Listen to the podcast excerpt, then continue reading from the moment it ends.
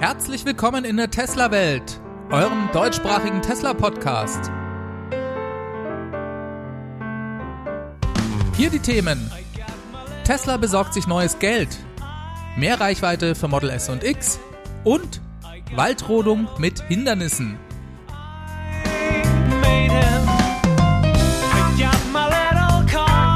Mein Name ist David und dies ist die Folge 104.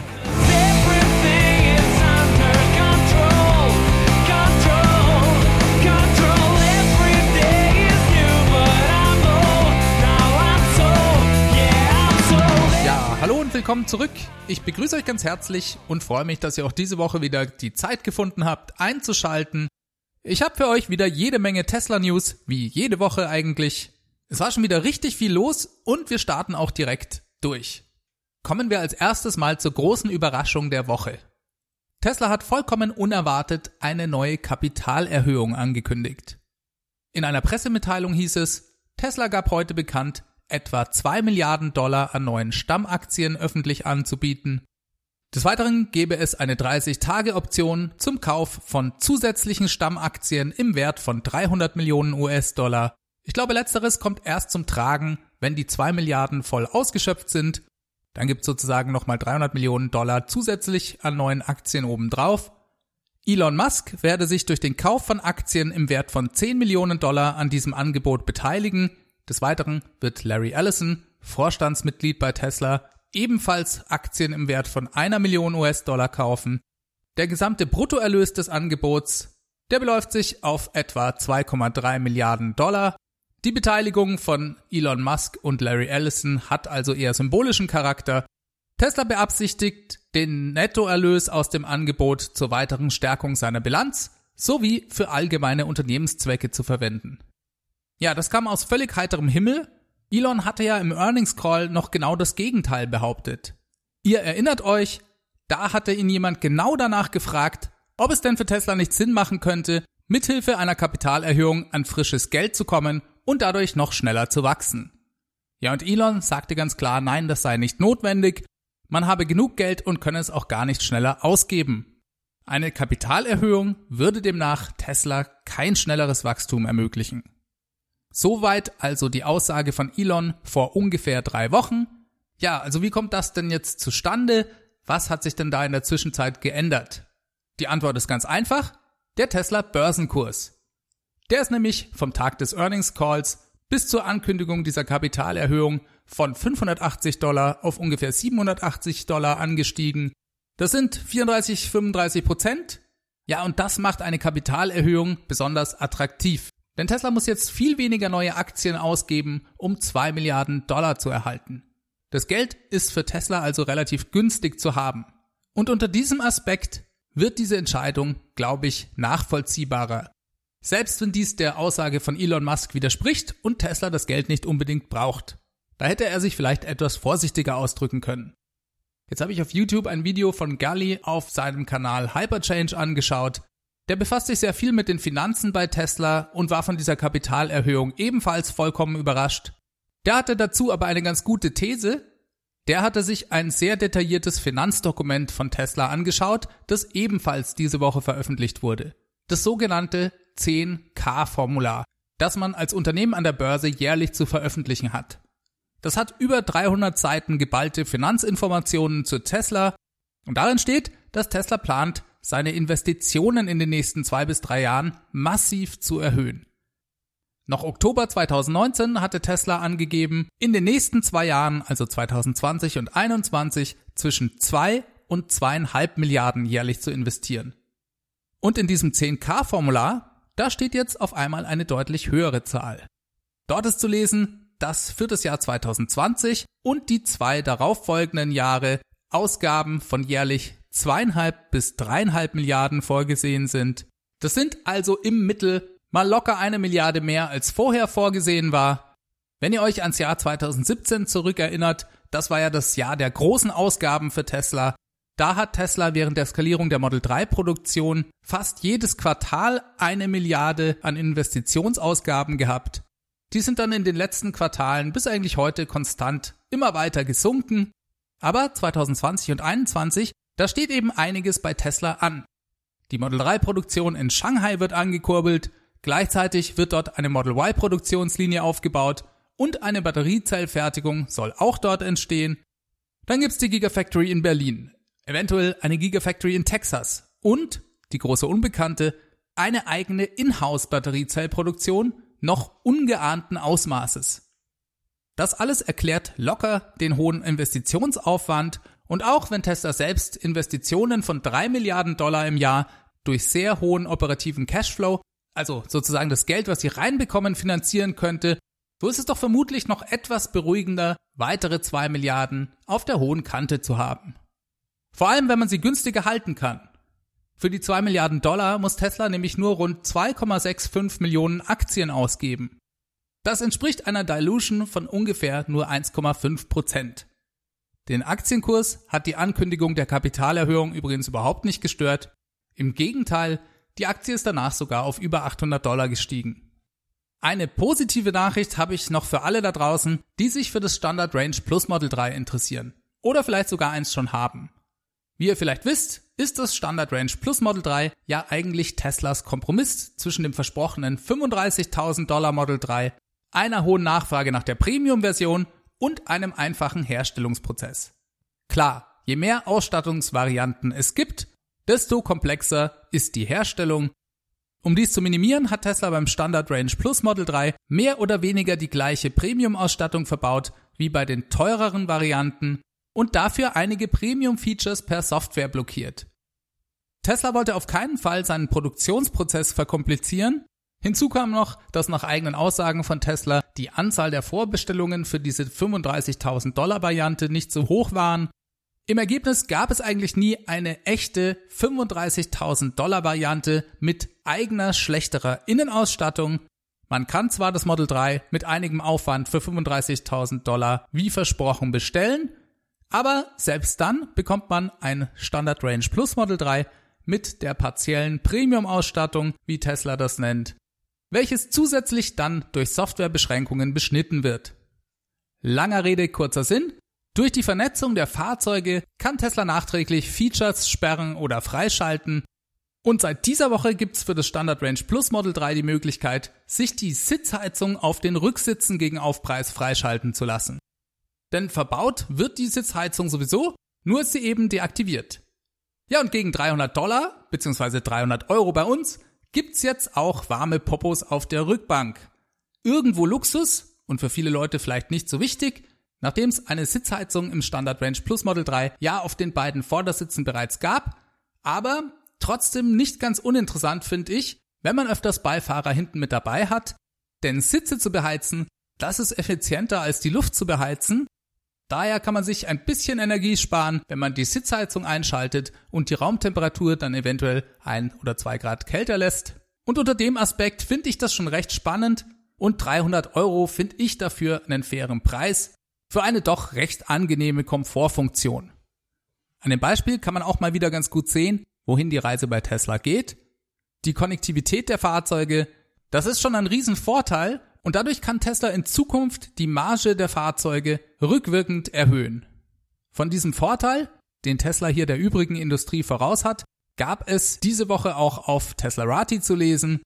Der Artikel berichtet über eine aktuelle Analyse und Abhandlung über das Model 3 durch Nikkei Business Publications. Das ist ein japanisches Verlagshaus, das unter anderem für technische Veröffentlichungen bekannt ist. Aus deren Untersuchungsergebnissen geht hervor, dass die Technologie von Tesla auf einem ganz anderen Niveau liege als die Elektronik, die heute von den klassischen Automobilherstellern verwendet wird. Das hänge vor allem auch mit dem FSD-Computer von Tesla zusammen, also mit Teslas eigenem Full Self-Driving Computer. Wir haben dazu einen Ingenieur, der bei einem großen japanischen Automobilhersteller arbeitet, interviewt. Der hat das Model 3 gründlichst analysiert und laut ihm gibt es für andere Autohersteller einfach gar keine Möglichkeit, derzeit mit Teslas technischem Niveau mitzuhalten. Der sagte dazu, wir können das einfach nicht. Der 2019 eingeführte FSD-Computer, der ja ein maßgeschneidertes eigenes Design von Tesla ist, könne bereits mit den großen Datenmengen umgehen, die zukünftig für das vernetzte Fahren notwendig seien, nachdem viele Brancheninsider erwarten, dass sich das vernetzte Auto erst um das Jahr 2025 herum durchsetzen wird, So ging es im Artikel weiter. Habe Tesla damit also rein hardwaretechnisch bereits sechs Jahre Vorsprung? Naja, mir geht's immer so, dass ich mit so, ach, die haben jetzt sechs Jahre oder zehn Jahre Vorsprung nicht so viel anfangen kann, weil wer weiß das schon genau. Und ich denke, man kann das zeitlich nur sehr schlecht ausrechnen. Und bei diesen sechs Jahren, da wird ja auch zum Beispiel noch gar nicht berücksichtigt, dass Tesla bereits am nächsten Chip arbeitet und alle aktuellen Fahrzeuge upgradefähig sind. Den Vorsprung in der Technik, den macht Nikkei übrigens zum Teil daran fest, dass Tesla nicht an die traditionellen Automobilzulieferketten gebunden ist, zumindest nicht im selben Maß wie die traditionellen Autohersteller. Die müssten wenn Sie eine ähnliche Strategie wie Tesla heute verfolgen wollten, die Anzahl der elektronischen Steuergeräte, die Sie in Ihren Fahrzeugen verwenden, drastisch reduzieren. Dies würde zu Tumulten in der Lieferkette führen, auf die die Fahrzeughersteller angewiesen sind. Tesla baue sehr viele Komponenten selbst, dadurch seien sie nicht an eine Vielzahl anderer Firmen gefesselt, so dass Tesla die besten verfügbaren Technologien verfolgen könnte. Dies ermögliche Tesla auch eine noch nie dagewesene Kontrolle über seine Fahrzeuge und deren Funktionsweise. Ja, für viele von uns ist das nicht unbedingt was Neues, aber ich finde es trotzdem immer wieder erwähnenswert, wenn das renommierte Player wie Nikkei Business Publications schreiben und damit offiziell bestätigen. So, kommen wir mal nach Deutschland. Am Donnerstag ist in Brandenburg der Startschuss für die Waldrodung auf dem Gelände in Grünheide gefallen, wo ja die Gigafactory 4 entstehen soll. Der brandenburgische Wirtschaftsminister Jörg Steinbach, der twitterte dazu ein Foto von einer Rodungsmaschine und schrieb, es geht los, die Bauvorbereitung hat begonnen, ein historisches Foto von vor wenigen Minuten. Dass der Minister selbst so ein Foto twittert, zeigt doch ein bisschen seine eigene Begeisterung für das Projekt. Den Potsdamer Neuen Nachrichten sagte er, ich bin stolz, dass die Verwaltung es geschafft hat, den vorzeitigen Maßnahmebeginn zu ermöglichen. Ja, und das finde ich auch. Auf das kann er wirklich stolz sein. Brandenburg versucht hier gerade zu beweisen, dass es dem ambitionierten Zeitplan von Tesla gewachsen ist. Die Zeit drängt auch, denn der Wald muss unbedingt vor Mitte März gerodet werden. Denn dann beginnt für viele Tiere die Brutzeit und dann sind Waldrodungen schlicht und ergreifend nicht mehr möglich. Das brandenburgische Umweltministerium rechnete mit ungefähr zwei Wochen, die für die Rodung benötigt werden. Viel Zeit ist also nicht mehr. Sowieso ist das Ganze mit sehr heißer Nadel gestrickt. Ich gebe euch ein Beispiel. Das Brandenburger Umweltamt hat Tesla nur eine Zulassung für den vorzeitigen Beginn der Rodung des Waldes erteilt.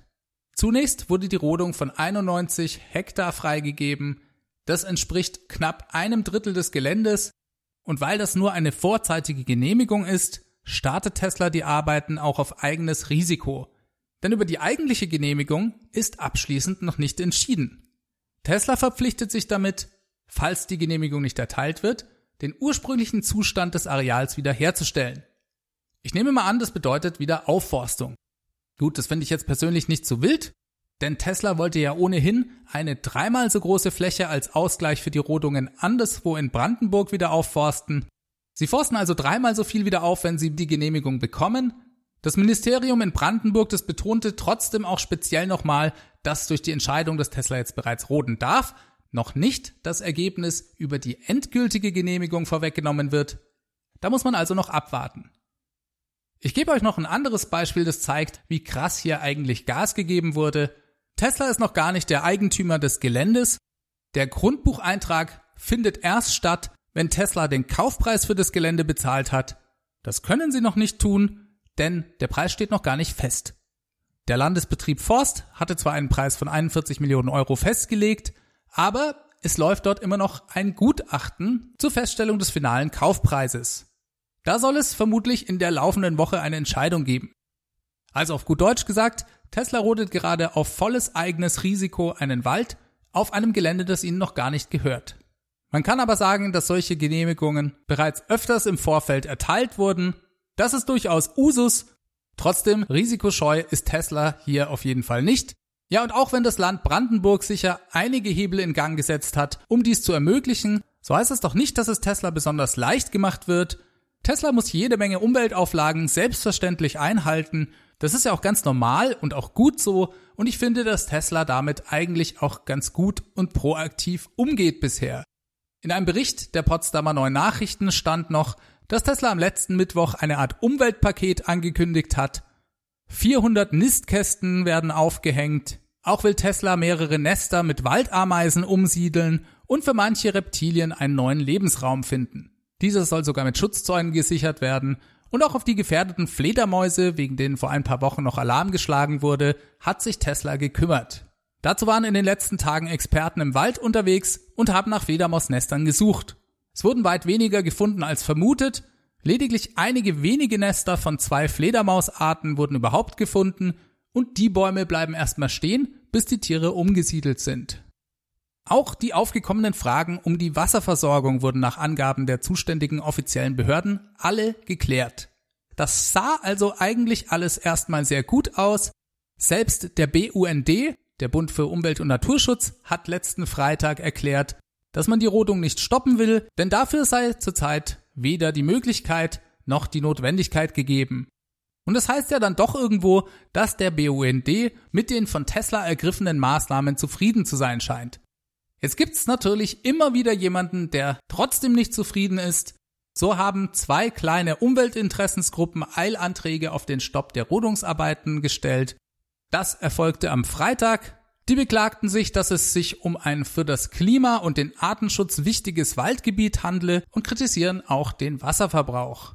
Kann ich ehrlich gesagt nicht so ganz nachvollziehen, nachdem sich Tesla um alle vorgebrachten Bedenken wie zum Beispiel diese Fledermäuse gekümmert hat, und auch die Fragen um die Wasserversorgung laut den Ministerien alle geklärt wurden. Die Eilanträge wurden trotzdem gestellt, damit musste sich am Wochenende die Kammer des Verwaltungsgerichts in Frankfurt an der Oder rumschlagen. Das haben sie auch getan und die Einwände gegen die Rodung abgewiesen. In der Folge hatten die Antragsteller die Möglichkeit, eine Instanz höher zu gehen. Das haben sie wahrgenommen und hatten dort Erfolg. Das Oberverwaltungsgericht Berlin-Brandenburg verfügte am Samstag den Stopp der Arbeiten. Die Maschinen stehen seitdem also mehr oder weniger still. Die Politik rechnet mit einer zeitnahen Entscheidung. Ich kann euch ehrlich gesagt nicht so ganz sagen, wie man das Ganze einschätzen soll. Einerseits war ja klar, dass es bei so einem Projekt viel Widerstand geben könnte. Wir sind ja hier schließlich in Deutschland. Auf der anderen Seite denke ich, hat Tesla das sicher eingeplant. Damit müssen sie gerechnet haben und ich glaube erstmal nicht, dass so ein Rodungsstopp an einem Wochenende das Projekt an und für sich gefährdet. Es drängt die Zeit selbstverständlich wegen der anstehenden Brutsaison. Allerdings geht das Roden auch sehr schnell. Von Donnerstag bis Samstag wurden zwischen 50 und 60 Prozent der geplanten Fläche bereits gerodet, wenn ich mal einigen Drohnenvideos auf YouTube Glauben schenken darf. Mit 26 sogenannten Harvestern, da geht schon was voran und ein bisschen Zeit bleibt ja auch noch. Wir warten also den Lauf der Dinge gespannt ab. Interessante News gibt's diese Woche auch zum Model S und Model X. Tesla hat die Reichweite erhöht für beide Fahrzeuge und zwar erstmal auf der amerikanischen Webseite. Elon sagte bereits während dem Earnings Call, dass die Reichweite bei Model S besser sei als die bisher angegebenen 373 Meilen. Man habe lediglich bisher noch nicht geschafft, sich die neue Reichweite von der EPA bescheinigen zu lassen. Er sprach damals von einem Wert in den 380ern. Jetzt ist die neue offizielle Zahl da 390 Meilen, sprich über 627 Kilometer kommt ein Model S jetzt weit und das nach dem relativ realistischen EPA-Zyklus. Ach ja, und die Verbesserungen werden übrigens nicht etwa durch ein größeres Battery Pack, sondern durch bessere Software und Hardware erreicht. Da geht's um viele kleine Änderungen, die in den letzten Monaten erfolgten. Elon twitterte dazu, dass alle Model S und X, die in den letzten Monaten verkauft wurden, bereits eine verbesserte Reichweite über dem alten EPA-Wert von 373 Meilen hätten. Diese werde bald per Software freigeschaltet. Er schrieb, die aktuelle Software denke im Moment, dass die Fahrzeuge weniger effizient arbeiten, als sie in Wirklichkeit sind. Welche Zahl letzten Endes auf dem Tacho erscheint, hänge ein bisschen davon ab, wann genau das Fahrzeug hergestellt wurde, da das eben viele kleine Verbesserungen waren, die auch nicht alle gleichzeitig in die Produktion eingeflossen sind. Tja, und das ist doch auch mal cool, wenn ihr gerade zum Beispiel ein Model S geliefert bekommen habt, dann hat es mehr Reichweite, als euch eigentlich ursprünglich beim Kauf versprochen wurde. Sowas gibt's eben auch nur bei Tesla. Das Model S hat zusätzlich auch noch neue 19 Zoll Felgen bekommen. Die heißen auf Englisch 19 Inch Tempest Wheels. Dass es die bald geben werde, dazu gab's bereits einen kleinen Hinweis in einem Software-Update im September letzten Jahres. Da sind diese Felgen nämlich bereits aufgetaucht und zwar kann man ja bei seinem Fahrzeug einstellen, auf welchem Felgen man unterwegs ist. Und diese neuen Felgen, die sind damals plötzlich als Auswahlmöglichkeit aufgetaucht. Wie die aussehen, das schaut ihr euch am besten selbst im Konfigurator an. Ob schöner oder hässlicher als die alten, das ist selbstverständlich individuelle Ansichtssache, auch wenn die neuen Felgen ein bisschen aerodynamischer aussehen. Für die Verbesserungen in puncto Reichweite sind sie meines Erachtens nicht alleine verantwortlich. Das liegt wohl eher an der Hardware an anderer Stelle, denn das Model X kommt auch weiter als vorher. Hier ist die Verbesserung sogar noch drastischer als beim Model S und hier gibt's nach wie vor die alten Felgenoptionen. Das Model X kommt jetzt statt der bisherigen 328 Meilen 351 Meilen weit. Das sind umgerechnet 565 Kilometer. Die Performance-Varianten der beiden Fahrzeuge haben übrigens nach wie vor den alten Wert. Ja, es gab dann auch noch ein paar weitere interessante Tweets von Elon. Einmal zu einer Namensänderung. Die Long Range Variante bei Model S und X heißt ab jetzt nämlich Long Range Plus. Laut Elon war ein neuer Name eine Voraussetzung der EPA, daher wurde das Plus im Namen hinzugefügt. Ansonsten hat das keine weitere Bedeutung. Ganz interessant fand ich auch eine Reaktion von Elon auf einen Tweet von Ryan McCaffrey, der den Ride the Lightning Podcast macht. Der spekulierte über eine 500 Meilen Reichweite beim neuen Plaid Model S. Vorausgesetzt, man reize den Plaid-Modus nicht ständig aus.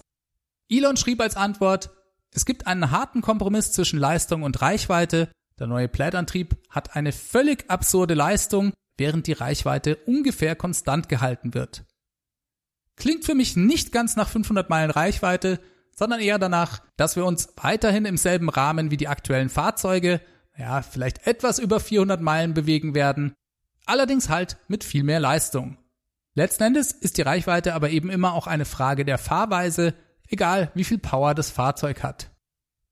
So, dann gab's noch einen sehr interessanten Beitrag auf Reddit von einem Tesla-Besitzer. Der bekam nämlich eine In-App-Nachricht direkt von Tesla und in der hieß es, dass Tesla ab dem Frühjahr Ladestationen von Drittanbietern in die Navigation integriere. Das würde zunächst für die Niederlande, Belgien, Deutschland, die Schweiz und Österreich kommen. Die Ladestationen können genau wie die Supercharger oder die Destination Charger unten rechts in der Navigation über das Ladesymbol aufgerufen und ausgewählt werden. Selbstverständlich braucht man für das Laden bei Drittanbietern eventuell die passende App oder eine Ladekarte. Tesla werde diese Funktionalität in Zukunft durch weitere Software-Updates verbessern und kontinuierlich neue Ladestationen hinzufügen. Der User schrieb dann noch in einem Nachtrag, dass er der Meinung sei, Tesla füge die Stationen im Moment manuell hinzu. Das führte darauf zurück, dass nicht systematisch alle Ladestationen von einem Anbieter, zum Beispiel von Allego in den Niederlanden, in der Tesla-Navigation auftauchten. Insgesamt ist das natürlich eine klasse Nachricht, Mehr Optionen sind immer gut und hier zahlt sich für Europa zumindest aus, dass Tesla sich für den CCS-Standard bei Model 3 entschieden hat. Das ist eine super Sache. Damit gibt es mehr Flexibilität beim Laden und ich denke, viele Amerikaner sind da durchaus etwas neidisch auf uns. Schauen wir noch mal ganz kurz nach China. Die Produktion in der Gigafactory Shanghai, die läuft ja inzwischen wieder. Diese Woche wurde bekannt, dass im Januar dort 2625 Model 3 hergestellt wurden. Nachdem die Fabrik auch während der Feiertage zum chinesischen neuen Jahr geschlossen blieb, entspricht das ungefähr einer Produktionsrate von 1000 Fahrzeugen pro Woche. Dann gab es noch eine andere sehr interessante Nachricht. Da ist diese Woche ein Eintrag aufgetaucht auf einer offiziellen Liste des chinesischen Ministeriums für Industrie und Informationstechnologie und nach diesem Eintrag wird Tesla in Shanghai ein Long Range Model 3 mit Heckantrieb bauen.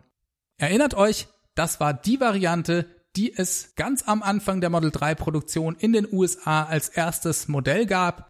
Und dieses heckgetriebene Modell mit dem großen Battery Pack, das wurde in der Folge von Tesla eingestellt. Das fand ich eigentlich sehr schade, denn das war gleichzeitig auch das effizienteste Model 3 mit der allerhöchsten Reichweite. Es gibt noch keinerlei Infos zu Preisen oder Verfügbarkeit in China. Das ist aber auf jeden Fall eine interessante Entwicklung, denn bisher wollte Tesla ja nur das Standard Range Plus Model 3 in Shanghai herstellen.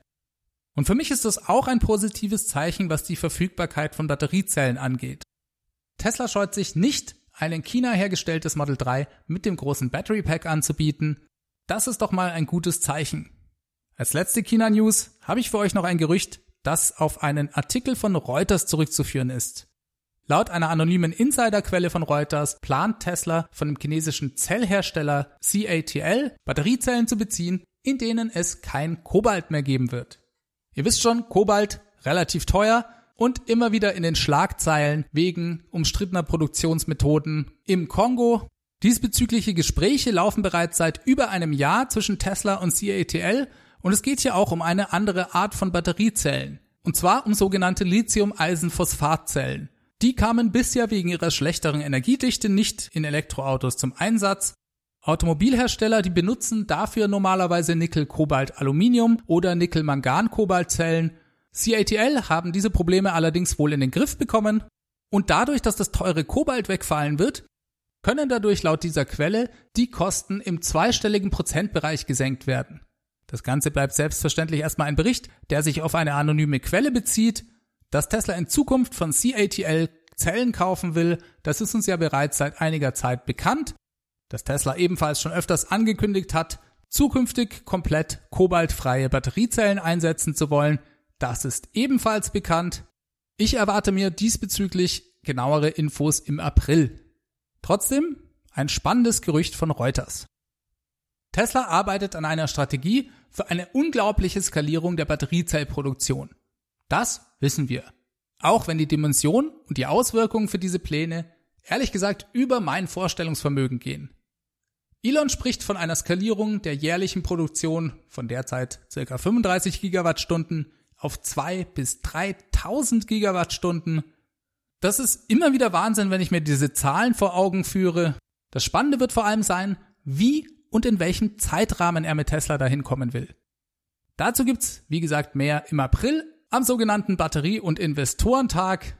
Und letzte Woche gab es einen Bericht auf dem Blog Electrek zu einer möglichen ersten Testproduktionslinie für eigene Batteriezellen bei Tesla in Fremont. Auslöser für diese These war eine Stellenausschreibung, die ist irgendeinem Tesla-Fan aufgefallen, der das an Electrek geschickt hat. Tesla sucht nach einem Produktionsingenieur für eine Pilotlinie im Bereich Zelltechnik am Standort Fremont. In der Ausschreibung steht, es gehe um die Batteriezellproduktion der nächsten Generation. Aufgaben für den Job ist die Entwicklung und der Bau von Anlagen mit besonders hohem Durchsatz. Electrek folgert daraus, dass Tesla eine Pilotproduktionslinie für Batteriezellen in Fremont aufbauen möchte und dafür seine eigene Ausrüstung zur Herstellung von diesen Zellen entwirft. Es gibt des Weiteren noch einige andere Stellenausschreibungen für Fremont und Umgebung mit dem Wort Batteriezelle im Jobtitel. Und ja, das passt ins Bild, Tesla hat vor nicht allzu langer Zeit Highbar gekauft, ein Unternehmen, das auf die Herstellung von Anlagen zur Herstellung von Batteriezellen spezialisiert ist. Und dann gab es ja auch noch die Übernahme von Maxwell Technologies. Maxwell hat eine neue Trockenelektrodentechnologie entwickelt, die mutmaßlich ebenfalls eine sehr große Rolle bei Teslas Batterieproduktionsplänen spielen wird. In vergangenen Stellenausschreibungen hat Tesla auch immer wieder von Zellproduktion als eigene neue Produktlinie gesprochen Tesla bereitet sich also offensichtlich darauf vor und ich denke, das geht auch gar nicht anders. Der Plan ist einfach viel zu krass. 2000 bis 3000 Gigawattstunden jährlich. Das ist viel größer als alles, was bisher von anderen geplant oder gedacht wurde. Tesla könnte vermutlich gar nicht zu Panasonic, CATL oder LG Chem gehen und sagen, hey, wir hätten von euch gerne einen Liefervertrag über 3000 Gigawattstunden Zellen. Die Antwort wäre sicher, das geht überhaupt nicht. Das ist viel zu viel und unmöglich umzusetzen. Daher gilt wie immer, selber machen und das macht Tesla auch mit revolutionären neuen Produktionsmethoden und höherer Innovationsrate als anderswo. Damit komme ich diese Woche zum Schluss. Ich hoffe, ihr hattet Spaß. Auch diese Folge wurde euch mit freundlicher Unterstützung des Tesla Owners Clubs Helvetia präsentiert. Wenn ihr diesen Podcast gut findet und ihn unterstützen wollt, könnt ihr das sehr gerne tun. Infos dazu findet ihr auf www.teslawelt.de. Da gibt's die Möglichkeit, ihn monatlich zu unterstützen. Vielen, vielen Dank an alle, die das bereits tun. Alternativ könnt ihr den Podcast auch durch eure Bewertung in eurer Podcast-App oder auf Apple iTunes pushen. Dadurch pusht ihr nicht nur den Podcast, sondern auch irgendwie mich, weil ich mir gerne eure Bewertungen durchlese und mich über positive, konstruktive Kommentare freue. Dann für alle anstehenden Tesla-Käufer noch mein Tesla-Referral-Code. Der Link dazu ist ts.la slash david 63148. Selbstverständlich könnt ihr euch auch gerne an dem Podcast beteiligen, indem ihr mir E-Mails an feedback at teslawelt.de schreibt. Und besonders empfehle ich euch auch die Tesla Welt Hotline. Das ist die 0211 9763 2363. Da freue ich mich auch immer ganz besonders über eure Beiträge. Bleibt mir noch, euch eine schöne Woche zu wünschen. Wir hören uns nächsten Mittwoch wieder. Macht es ganz gut. Bis dahin. Ciao, ciao.